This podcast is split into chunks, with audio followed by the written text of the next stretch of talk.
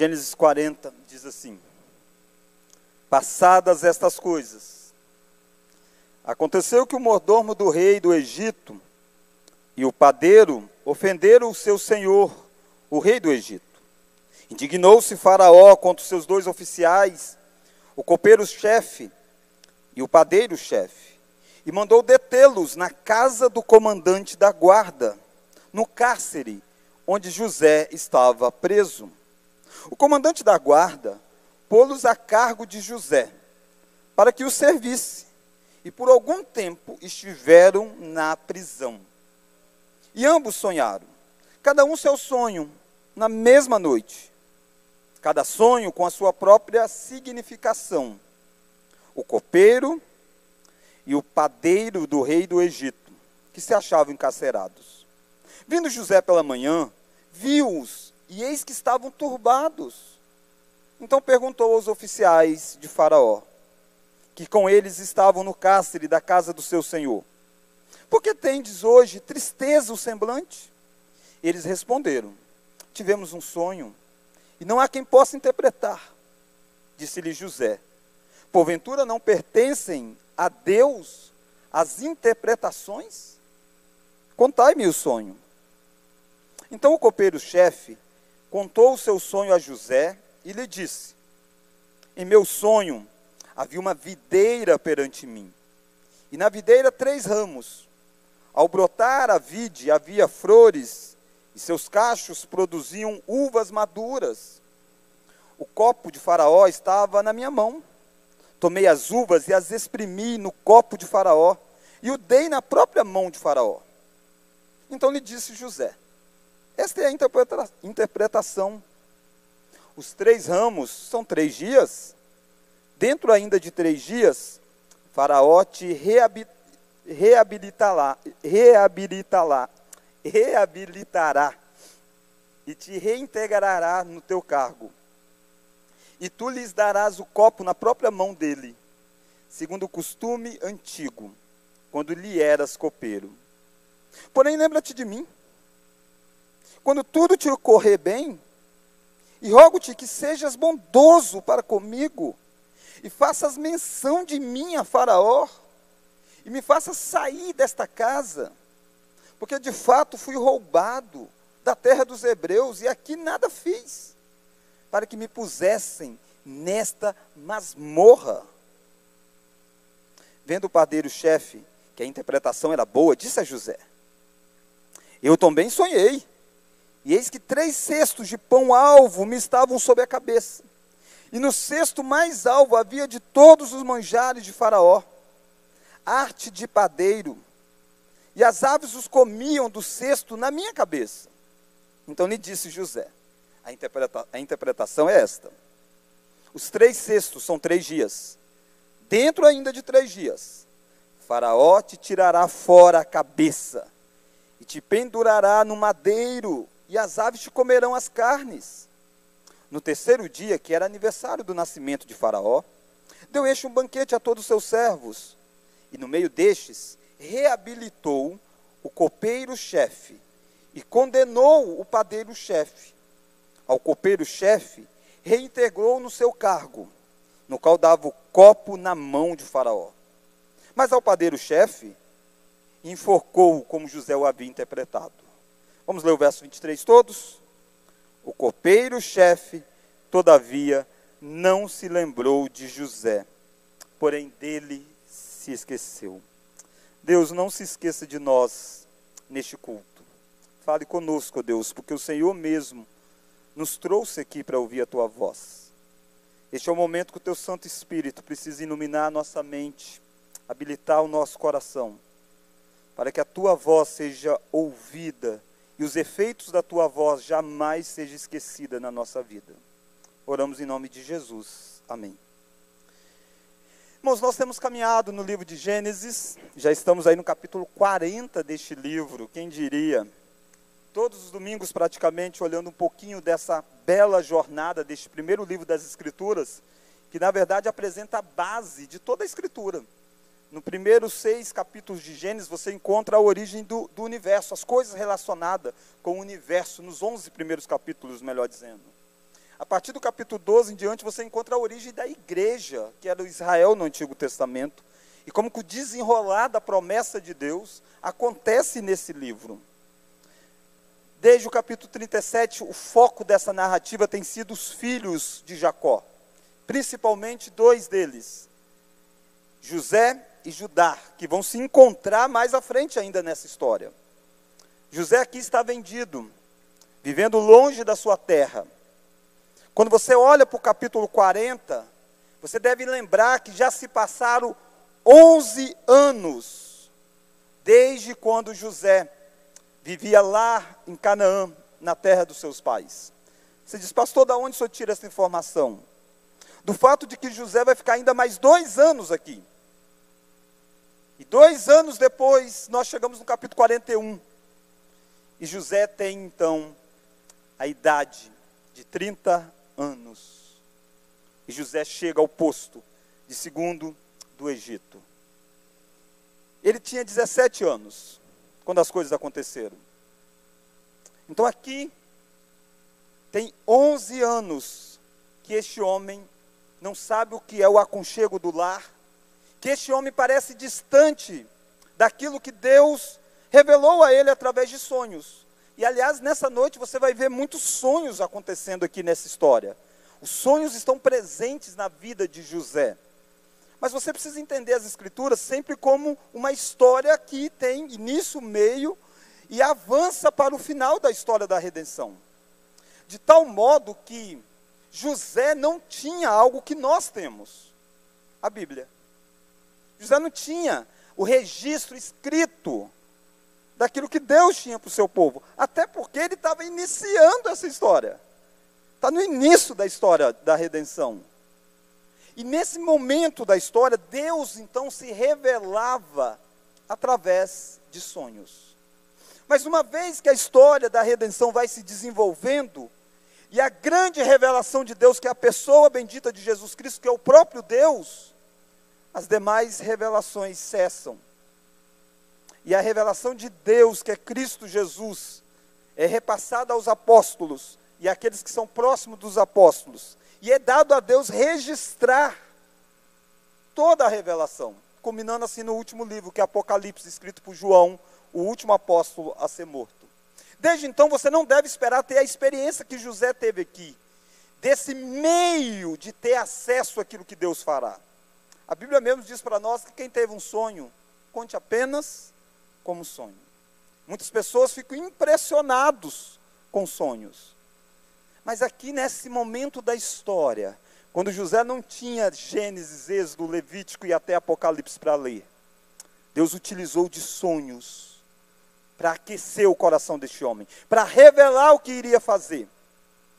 E o primeiro sonho foi dado quando ele tinha 17 anos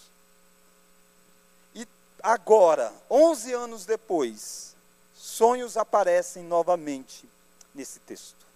E eu quero olhar com você sobre o seguinte tema, então: amadurecendo, mas ainda tendo que aprender a esperar o tempo de Deus. 11 anos. Quem é esse menino que já não é mais menino? Não é mais o adolescente. Ele está amadurecendo. A vida usada por Deus, a providência, os acontecimentos, tem moldado ele. Mas ele ainda precisa aprender mais um detalhe: a esperar. Amadurecendo, mas ainda tendo que aprender a esperar o tempo de Deus. Talvez você venha aqui nessa noite mais ou menos como José. Talvez você não é mais aquele crente neófito do início da história aquele crente imaturo, com muitas coisas que veio sobre a sua vida, com as grandes expectativas, com aquilo que Deus estava fazendo, e você colocou diversas esperanças, mas ao mesmo tempo você se enrolou todo, você se achava um pouquinho orgulhoso, se achava superior aos demais, e Deus foi trabalhando em você. E hoje você está aqui sentado neste banco, já com alguns anos de jornada. Essa igreja tem 20 anos. E há pessoas aqui que têm 20 anos que estão nesta igreja. E louvado seja Deus por isso. Eu sou um deles, inclusive. E nós estamos amadurecendo. Mas ainda temos que esperar o tempo de Deus para muitas coisas. Vamos olhar então para José? E a primeira lição que eu quero que você veja com, comigo que o sofrimento é uma escola para nos ensinar.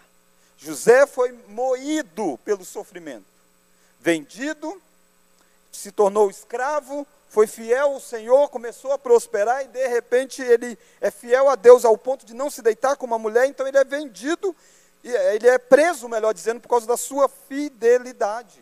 Está preso em uma masmorra. A gente não sabe separar esses 11 anos, em quanto tempo ele estava na masmorra, preso, de quanto tempo que ele estava escravo na casa de Faraó. Porque a Bíblia não diz isso, diz que tem 11 anos que ele estava no Egito. Mas quanto tempo ele ficou no Faraó até ir à prisão? A gente não sabe. A gente sabe que os dois momentos da história foi de grande sofrimento. E ensinou José. O que, que ele ensinou a José? Ensinou José a servir, por exemplo. Olha o verso 4. Verso 4. O comandante da guarda, vamos ler? Pô-los a cargo de José, para que o servisse. Irmão, José está servindo dois personagens que estavam sendo acusados de traição. Eram pessoas que trabalhavam no alto escalão de Faraó. Um deles era um copeiro, o copeiro aqui era aquele que cuidava da bebida do rei. Ele levava a bebida, ele servia o rei, dentre várias coisas, com a taça com que o rei bebe, bebia. Era alguém de muita confiança do rei. E o segundo era o padeiro, aquele que cuidava de fazer a mesa do rei, as coisas para a mesa, os pães, a comida que o rei iria beber. Percebe? São duas pessoas que têm influência política porque eles têm contato com o rei. Você sabe mais ou menos o que, é uma corte. O que, são os interesses, os favores. Fala com alguém que conhece o fulano, que o fulano conhece alguém que conhece o Beltrano e chega até lá. Esses homens tinham livre acesso a Faraó. Poucos tinham isso. E desfrutavam de uma certa confiança, porque em um mundo em que havia risco de alguém tramar a morte do soberano, você poderia envenenar o rei pela bebida ou pela comida. Mas para isso você tinha que passar pelo copeiro e pelo padeiro. A gente não sabe, a Bíblia não descreve para nós o que aconteceu. Talvez uma suspeita de alguma corrupção. Talvez uma comida que não tenha caído bem no intestino de Faraó. Talvez Faraó tenha passado aí uns maus momentos. Não, a gente não sabe o que. Alguma coisa aconteceu ao ponto de ser chamado de que eles pecaram contra Faraó. Se você olhar comigo o verso, olha lá comigo o capítulo de número 40, diz assim, ó, passadas estas coisas, estas coisas é o que aconteceu na casa de Potifar, José sendo preso, aconteceu que o mordomo do rei do Egito e o padeiro ofender, ofender o seu senhor. Ofenderam é a mesma ideia aí de pecar o contra, se rebelar o contra, errar o contra o seu senhor, o rei do Egito. Já reparou como é que intencionalmente Deus quer que a gente ligue essa história com a história anterior? Porque José está lá. E por que, que José está na prisão? Porque José teve uma frase muito linda. Ele diz para a mulher de Potifar, quando a mulher de Potifar diz, deita-te comigo, José disse assim, como cometeria eu tamanha maldade contra o meu Senhor e pecaria contra o meu Deus? Ele está dizendo, como que eu vou errar contra o meu chefe, que é Potifar, que é o seu esposo, e quanto eu vou errar contra o meu Deus. Então José está nessa prisão, nessa masmorra, porque ele não quis pecar contra Deus e contra o próximo. Os dois estão lá porque eles pecaram contra Faraó. Erraram contra Faraó. Esse é o cenário descrito. E você esperaria, então, que quem estivesse servindo quem nessa história? Fosse que esses dois fossem servir José. Afinal de contas, José tem algum tempo que já está na prisão, né? Mas o texto diz que não, o texto diz que por causa da integridade de José, porque o Senhor era com José, José começou a crescer até mesmo no pior lugar que ele estava. E foi colocado a ele a função de servir esses homens. Você tem agora um filho da aliança, alguém que é circuncidado, alguém que tem a marca do povo de Deus, servindo pessoas que estão numa situação de aguardar a condenação do rei. E José está ativamente fazendo isso. Porque, na verdade, o que Deus quer fazer em nós é inverter a pirâmide que a gente está acostumado. A gente está acostumado que as pessoas sirvam a nós. Quando você vai em algum lugar, você está sempre preocupado com que alguém vai servir a você. Quando Deus quer nos ensinar a servirmos uns aos outros. Este foi, por exemplo, uma das grandes lições lá daquela cerimônia do lava-pés, onde ninguém queria lavar os pés de ninguém. Jesus, sendo o Senhor, lava os pés dos discípulos, serve os discípulos. José está aprendendo a servir. Tem sido uma longa jornada mas ele tem aprendido. Com 17 anos, ele só servia uma pessoa, o pai dele. E os irmãos dele que pecavam, faziam diversas coisas erradas, ele estava pronto para denunciá-los, mas não para confrontá-los, para servir, para edificar, para tentar restaurar, para tentar mudá-los. Não. Ele colocou na cabeça: eu tenho que servir o meu pai. E estava certo, tem que servir o pai. Mas esqueceu que ele precisava servir os irmãos também. Agora está o José disposto a servir. Irmão, sabia que Deus usa o sofrimento para nos ensinar a servir? Quantas vezes nós ficamos doentes e no meio da nossa doença nós aprendemos a servir alguém que está também doente? Quantas vezes o sofrimento que vem sobre nós nos dá experiência para anos depois você servir a pessoa que está passando por aquilo? um luto, uma dor, um desemprego, e você pode dizer: olha, eu sei como que é. Eu sei onde você pode encontrar esperança para esperar isso. É Deus moldando. Paulo disse que isso aconteceu com eles. Paulo disse: nós, éramos, nós somos atribulados e depois nós somos consolados para que nós possamos consolar os tribulados. José está vivenciando isso. 11 anos e agora ele está pronto a servir. E você conhece essa história, né? Você sabe que daqui a pouco, daqui dois anos, no próximo capítulo da história, por causa de um serviço bem feito, alguém vai se lembrar dele e ele vai então chegar no lugar que Deus havia planejado. E percebe que Deus, desde o início, Deus disse para José, através de um sonho, que José seria engrandecido. Mas José difícil perceber que a forma dele ser engrandecido era quando ele iria servir. Você imaginaria que esse homem que serve prisioneiros é o homem que vai governar sobre a maior potência? Irmãos, Deus não é o Deus só das grandes coisas. Deus é o Deus das grandes coisas, né? Mas Deus não é o Deus só das grandes coisas. Deus é o Deus de todas as coisas. Deus é o Deus do serviço mais humilde, simples da história. Deus está trabalhando na vida de José aqui, da mesma forma como ele vai trabalhar quando ele é o segundo do Egito. Mas aqui ele não passa de um escravo. Aqui ele não passa de alguém que está carimbado na testa dele. Esse também é um criminoso, embora ele nunca fosse. Você precisa entender que não importa o lugar que você está, não importa o que você está fazendo, você pode servir.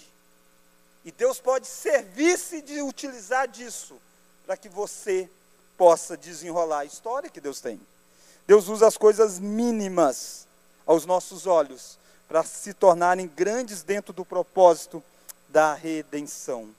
Ao servir, o copeiro-chefe José está muito próximo de servir o mundo, de servir o mundo governando a nação.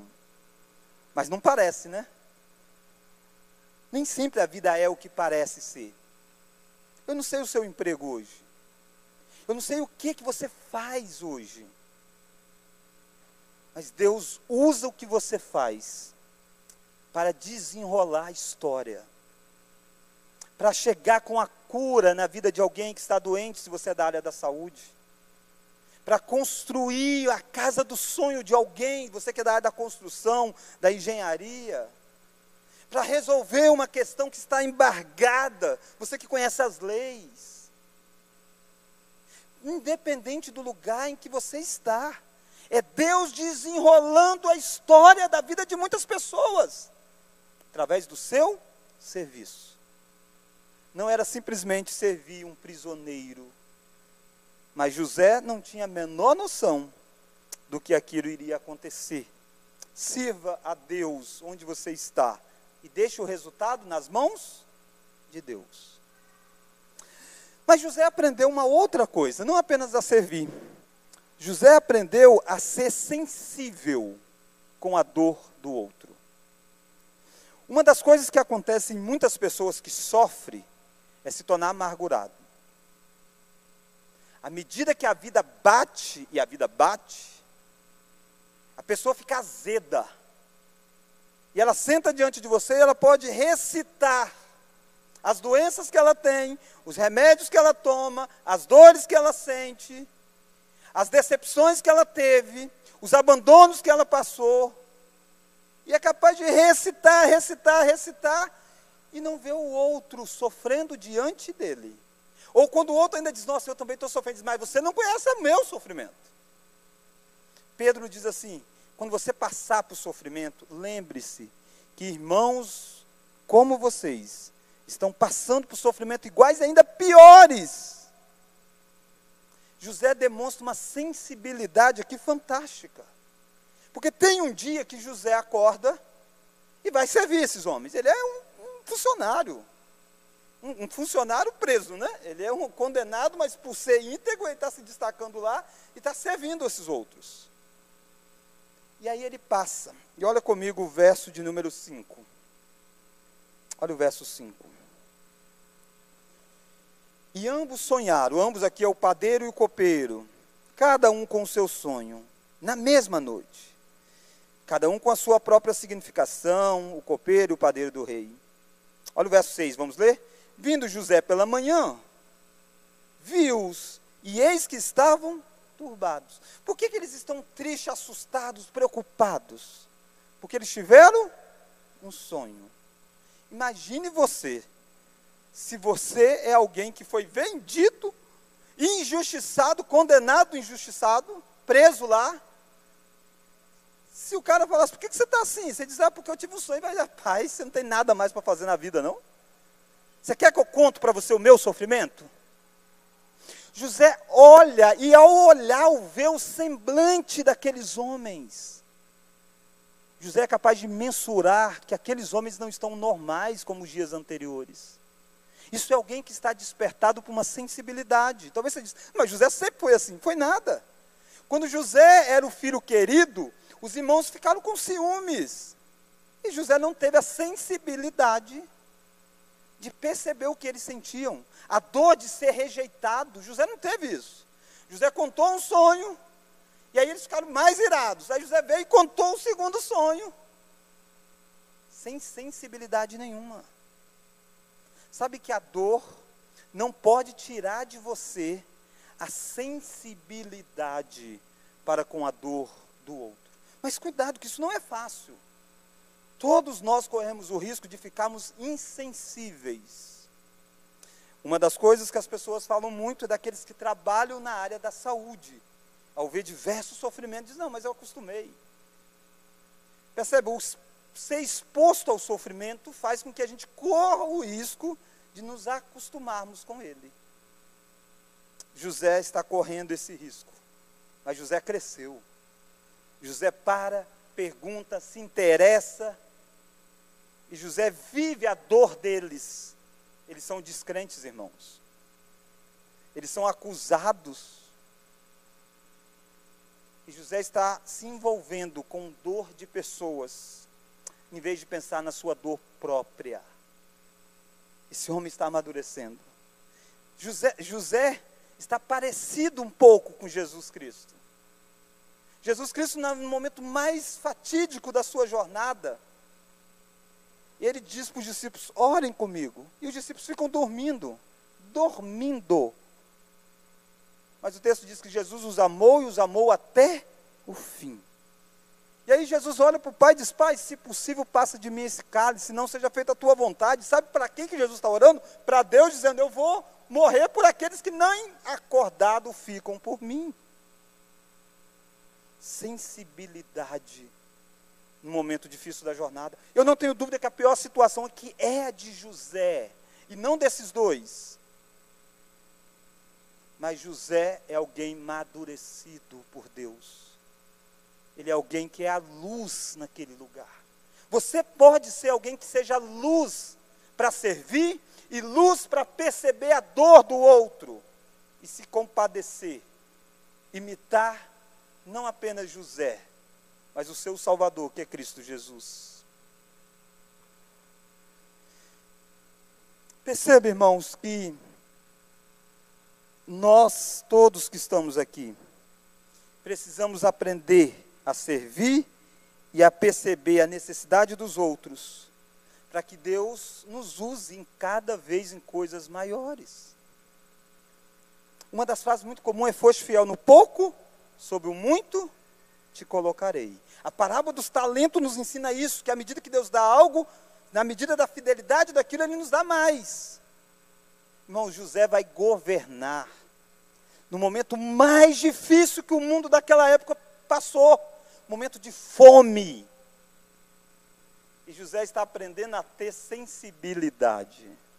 Se José antes não tinha sensibilidade para com a dor dos irmãos, Imagine depois daquele homem chegar no poder do Egito, depois de ter sido massacrado pela história.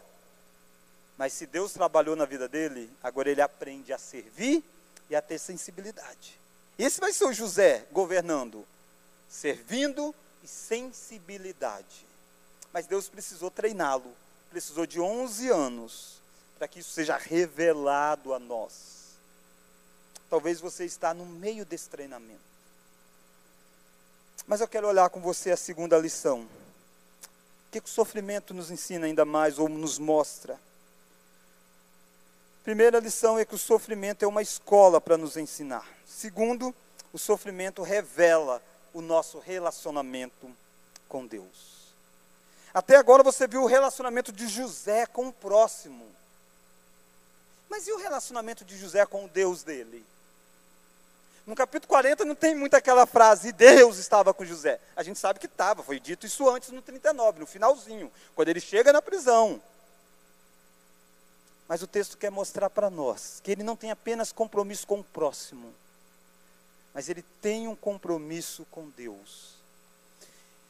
Irmãos, tinha várias formas de Deus tornar José o grande do Egito.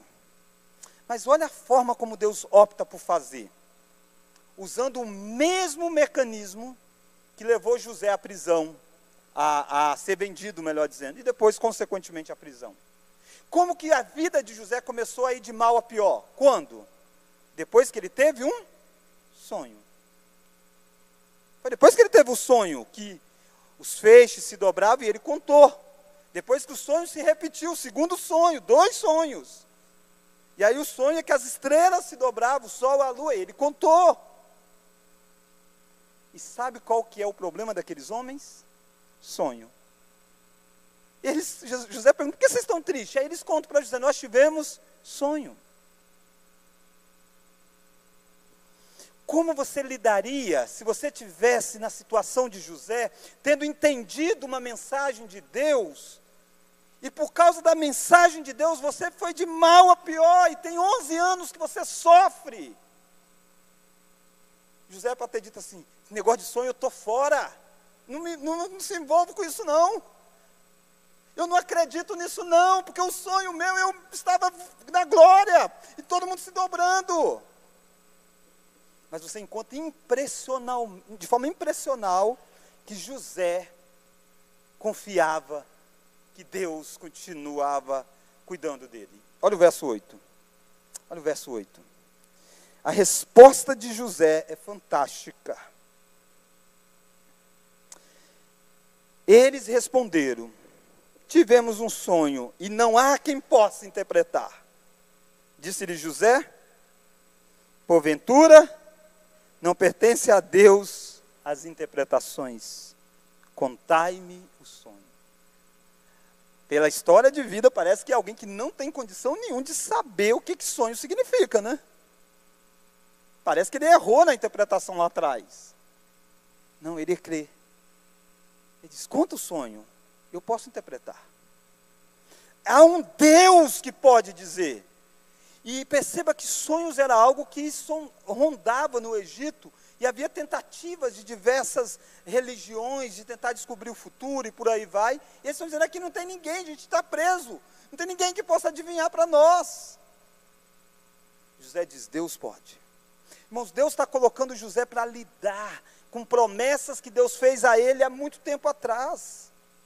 Às vezes tem pessoas que gostam de colocar uma pedra nas expectativas que criou na vida e diz: Eu não vou mexer mais nisso, não, não creio mais nisso, não, não acredito mais nisso, não, porque eu sofri muito nessa área. E se recusa a viver debaixo das promessas que Deus tem naquela área para ela. José não. José diz: Conta o sonho, Deus pode interpretar o sonho. E José interpreta o sonho. Eles contam, e José dá a interpretação do sonho. Para o, o, o, o padeiro, o copeiro, melhor dizendo, José diz: Olha, três dias, isso que você está contando vai ser com três dias, você vai sair daqui e Faraó vai colocar você de volta lá. Você vai servir de novo Faraó. E é interessante que, se você olhar o detalhe do verso 9, o copeiro só contou o sonho depois. Olha lá o verso 9. Desculpa, o verso de número 16. Vendo o padeiro-chefe, vamos ler? Verso 16. Vendo o padeiro-chefe, esse padeiro-chefe, ele tem culpa na história. Tanto é que vai ser condenado. Deus vai fazer justiça. Mas ele não foi o primeiro a contar o sonho. Ele sabe das coisas erradas que ele fez. Ele deixou o copeiro. O copeiro contou, José deu uma interpretação joia. Você vai ser elevado de volta, vai ser erguido. Aí pronto, ele disse: Olha, essa interpretação é boa, deixa eu contar o meu. O meu é isso aqui.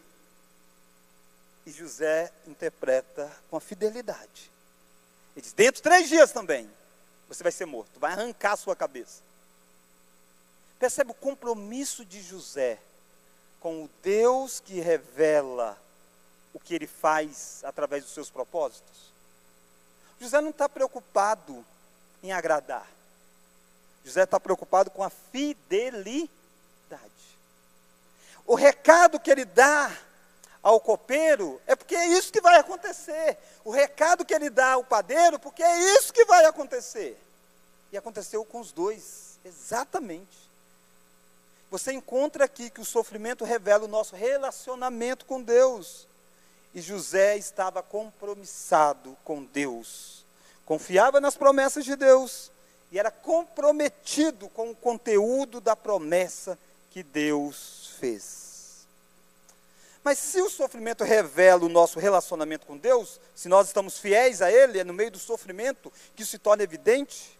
A, a esposa de Jó diz: amaldiçoa o seu Deus e morra. Jó diz: Está falando como louca. Temos recebido o mal, o bem, não vamos receber também o mal de Deus? E com isso Jó não peca. Percebe? O sofrimento revela de fato como é o nosso coração para com o Senhor.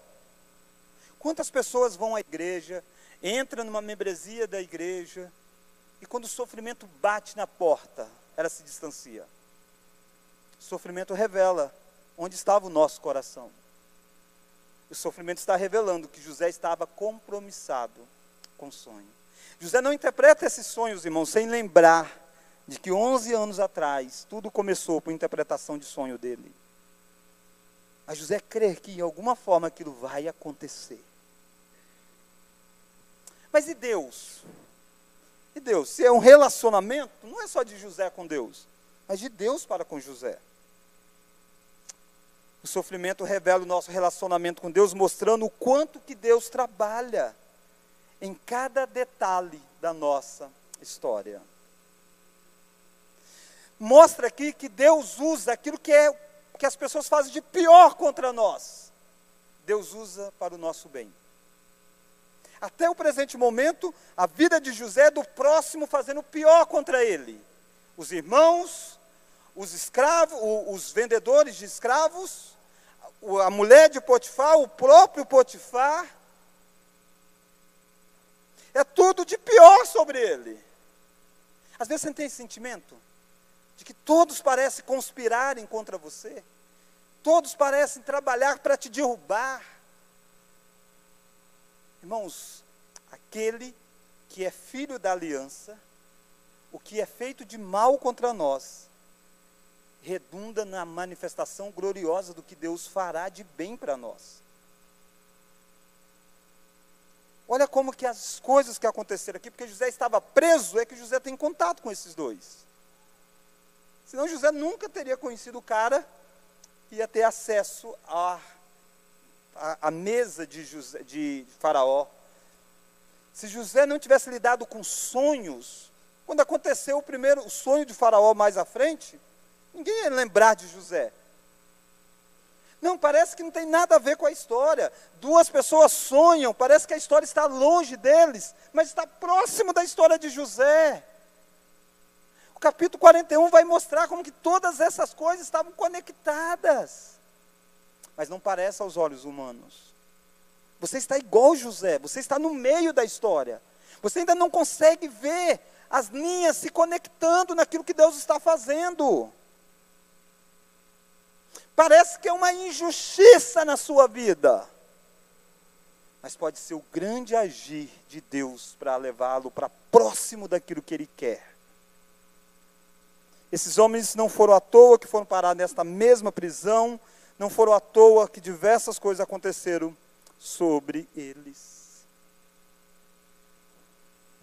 Mas há um detalhe que o sofrimento revela o nosso relacionamento com Deus que mostra que Deus faz no tempo dele e não no nosso. Se você está impactado com 11 anos de José, José também está. Não pensa você que José é o cara tranquilão, que pode cair o mundo que também ele não fala nada, né? Não. Assim que a coisa realiza, vai realizar, melhor dizendo, José manifesta aquilo que ele sentia e aquilo que ele esperava que acontecesse. Talvez ele dissesse: a última vez que Deus falou foi através de sonho comigo. Dois sonhos. Deus falou através de dois sonhos aqui com esses homens. Deus vai unir esses sonhos, e é agora. E aí José toma uma iniciativa. Olha lá comigo o texto de Gênesis capítulo 40. Olha o verso de número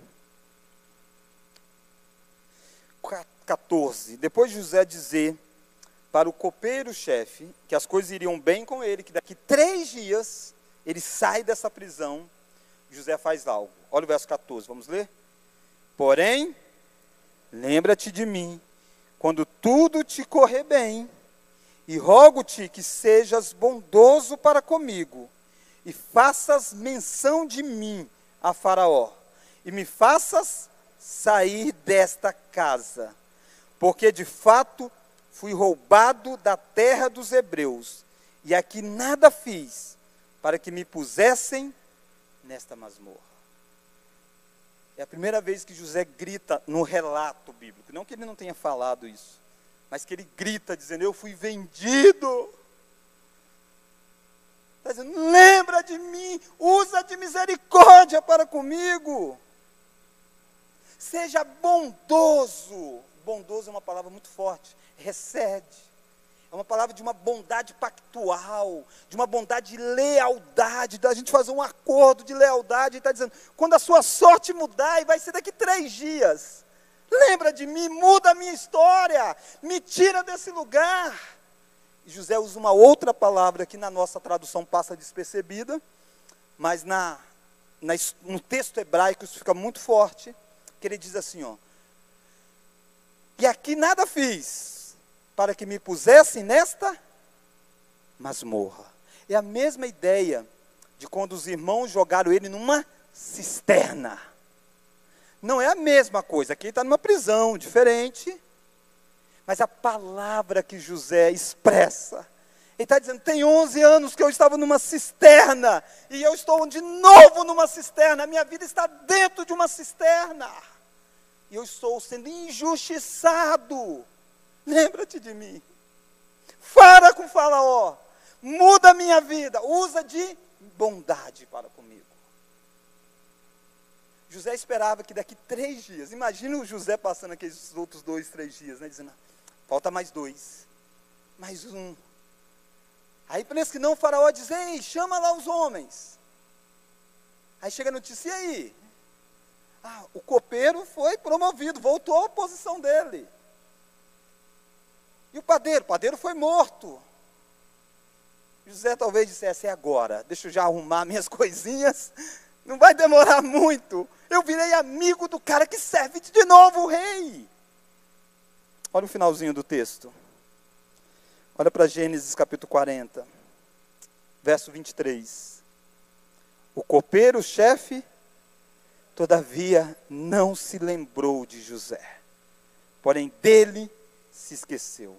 Irmãos, esse não se lembrou e dele esqueceu, não é um lapso de memória, não é que ele ficou tão ocupado, ah, só nem lembrei que tinha José. Não, ele não está nem aí para José. Ele mudou a vida dele, ele está de boa, ele quer comemorar, ele quer viver. E o José foi esquecido. Dois anos ainda. Ele vai ter que continuar naquela masmorra, naquela cisterna nas palavras dele. José botou uma expectativa em uma recede, de uma bondade pactual, em alguém que não foi leal. José não é o único. E talvez se você revisitar a sua vida, talvez você tenha alguns copeiros, chefe que você conhece. Gente que você botou expectativa, esperança, que você investiu, que você ajudou, que você deu a mão, que você fez tudo por ele. E ele esqueceu de você. Há um texto bíblico que diz que ainda que uma mãe que amamenta esquecer do filho, alguém que nunca esquece, que é Deus. Irmãos, é interessante essa história de José, porque é pela primeira vez que o capítulo na história de José começa e termina com ele no mesmo lugar. Já reparou isso? O capítulo 37 começa com José na casa e termina com José sendo vendido. O capítulo 39 começa com José na casa de Potifar e termina com José preso. O capítulo 40 começa com José preso e termina com José onde? Preso. Parece que não mudou nada. Não tem hora que a vida da gente parece que chega numa situação assim? Parece que não muda nada. Toda essa história acontecendo e José não, não moveu nada na história dele, aos olhos humanos. Às vezes estamos no ponto da mudança, porém nada parece realmente mudar. Porque você sabe o final da história, você diz: Não, pastor, está tudo pronto, José vai se destacar agora. José não. Para José parece tudo igual. Sabe, irmãos, que a vida é assim? Você se converteu no sentido de Deus ter mudado o seu coração. Você colocou expectativa, as coisas foram acontecendo. Parece que você estava no ponto da mudança. E de repente parece que nada está mudando. Parece que nada mudou. Parece que é a mesma coisa. Não é a mesma coisa. Aprenda a esperar efeitos desse momento da prisão vai surtir daqui dois anos, porque o tempo de Deus não é o nosso tempo. Espere confiar, confie em Deus, espere em Deus e não nos homens. Há uma recede, uma bondade pactual que nunca abandona você. Não a dos homens, a do Senhor. E aqui há um, um, um, uma antecipação para os leitores. O povo que leu isso aqui tinha saído do Egito. Mas eles não esqueciam do Egito, eles gostavam do Egito. À medida que a coisa apertava, ele se lembrava do Egito. E o texto está lembrando assim: o Egito não lembra muito de vocês. O Egito usa vocês. E não é assim mesmo? Afinal de contas, aquela geração que saiu, que está lendo isso aqui, os filhos deles, Sabe o que, que aconteceu? Por que, que o povo de Israel ficou escravo no Egito? O texto diz: porque levantou um faraó que não se lembrava de José. Não conheceu José. O mundo vai esquecer você. O mundo não vai lembrar de você. O mundo vai usar você, amassar você e deixar você. O Egito usou o povo de Deus, o tanto quanto pôde. Mas há alguém que não se esquece de você. E esse alguém é Deus. E a redenção deste povo ainda precisava esperar. Não é interessante que esse pessoal tinha saído de uma escravidão do Egito. Estava vagando por um deserto, próximo de entrar na terra prometida. E Deus está dizendo: sabe o que vocês estão vivendo? Vocês estão vivendo o fruto de uma espera. Porque há, há muito tempo atrás, Deus falou para o pai de vocês, Abraão, que depois de 400 anos que eles fossem escravos no Egito, Deus iria libertá-los de lá. Precisou esperar, não apenas dois, não apenas 13 anos, como José terá que esperar ao todo, mas 400 anos para o povo sair do Egito. Mas é só uma ponta de uma espera ainda maior. Porque a grande redenção foi falada no jardim, dizendo que um descendente da mulher esmagaria a cabeça da serpente. E essa foi uma espera do povo de Israel, e muitos naufragaram na espera. Quando ele nasceu, muitos não acreditavam mais na, de que ele apareceria. Irmãos, eu e você estamos depois da morte triunfal de Jesus. Mas tem hora que parece que nada mudou. Quando mudou tudo. Mas ainda tem que esperar. Espere os eventos que aconteceram há mais de dois mil anos atrás. Você veja os efeitos que está acontecendo. Você verá um grande efeito no último dia, o dia de Cristo voltar. Eu não sei quanto tempo você terá que esperar, mas você terá. E nós esperamos, porque o nosso tempo não é igual ao tempo de Deus. Pedro diz que as pessoas zombam. Fala aí fora que Jesus vai voltar, muitos zombam. Muitos não esperam. E talvez até dentro da igreja, muitos já não vivem esperando. Essa noite é para você lembrar que você está amadurecendo mas ainda você precisa aprender a esperar. Vamos orar? Deus, podemos descansar o nosso coração, porque todas as coisas estão cooperando, mesmo que às vezes parece que nada mudou. Nos faça, oh Deus, a ver pelos olhos do Senhor o que o Senhor está fazendo. Nos faça, oh Deus, saber esperar confiantemente no Senhor. Deus, nós aqui lembramos de quanto que o teu filho esperou. Esperou 33 anos para passar pela cruz do Calvário, para ser moído em nosso lugar. E o Senhor deu a ele o nome que estava acima de todo nome, para que todos os joelhos se dobrassem reconhecendo o senhorio do Senhor. Por isso, Deus nos ensine nessa noite a esperar Tire de nós, ó oh Deus, toda a ansiedade, a falta de confiança. Nos faça ver que a boa mão do Senhor é por nós, mesmo que as mãos dos homens sejam contra nós nos faça descansar no Deus que governa e no Deus que usa até o tempo para nos ensinar que nós não controlamos nada, mas tu controla todas as coisas, ó Deus. Entregamos a ti através daquele que é o alfa e o ômega, o início e o fim, através de Jesus Cristo a nossa oração. Amém.